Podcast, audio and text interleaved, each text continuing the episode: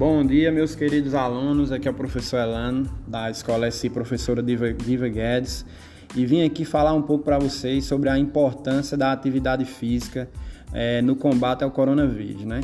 A gente sabe que as pessoas que praticam atividade física têm uma resistência maior é, para tratar aí a doença. Então, fica aí a dica para vocês, para que vocês procurem algum esporte, alguma atividade física para que se por acaso vocês venham adquirir o vírus, vocês tenham grande chance de sair é, sem ter nenhuma sequela e sem agravar a doença em vocês.